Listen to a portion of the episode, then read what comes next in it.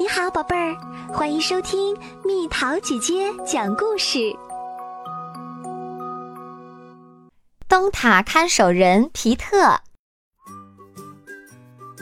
皮特已经当了很长时间的灯塔看守人，有多少年他也说不清啦。每当夜幕降临，他就点亮塔尖的灯。这样，海上的船长们便知道距离岸边不远了。当灯塔的灯点亮后，船长们常常会和他打招呼，皮特就很高兴，会和他们闲聊一会儿。比如，他会说：“今天有强风从东北方刮来。”然后船长就回复：“是的，正是捕鳕鱼的天气。”有时甚至有船长划小艇过来，就为了和皮特聊天。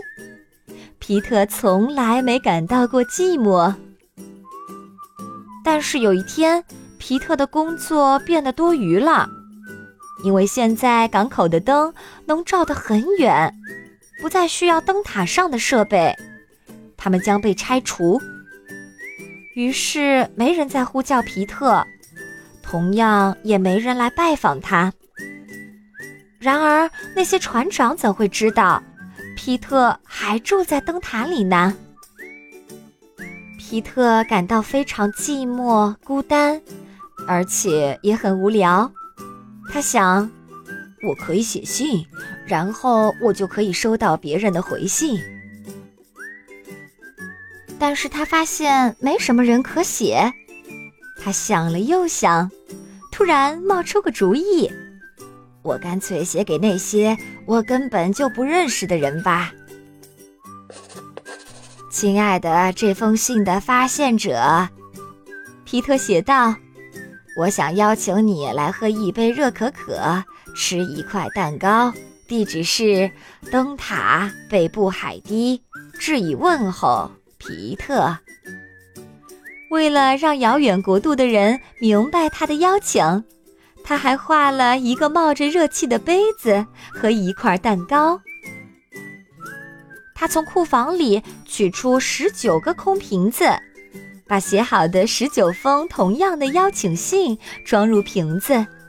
在封口前，他思考了很久，他的信应该要干干的、安全的到达目的地。于是。皮特用红蜡将瓶口的木塞密封，这样看上去真不错。皮特跑了三趟，才把所有的瓶子运到海滩。他把它们一个个投进海里，希望每个瓶子都能完成愉快的旅程。接下来就是等待。皮特十分激动，他的可可准备的够吗？他的客人们会喜欢吃他的蛋糕吗？过了几天，他感到有些难过，因为没人通过漂流瓶和他取得联系。有时，皮特甚至想去看看，是否是海草把他的瓶子挂住了。就在这一天，有人来敲门了。站在他面前的是里克和奥利。两个住在附近的孩子，他们捡到了皮特的信。原来他的瓶子只漂了五百米，那有什么关系？皮特请他们一起品尝了蛋糕和热可可，给他们讲海盗和船员冒险的故事，直到里克和奥利必须回家。非常高兴和你们相聚，皮特说。为什么我以前没想出这主意和大家见面呢？从此以后，皮特再也不孤单了。里克和奥利经常来拜访他，他们一起往海里投放漂流瓶，并给那些不能来吃蛋糕的发现者回信。现在经常会发生这样的事儿：有人敲门并问。请问我走对了吗？这里是灯塔看守人皮特的家吗？而皮特总是准备好了新鲜的蛋糕和热乎乎的可可。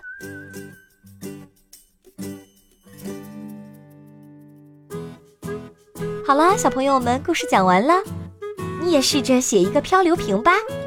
你会在里面写什么呢？留言告诉蜜桃姐姐哦。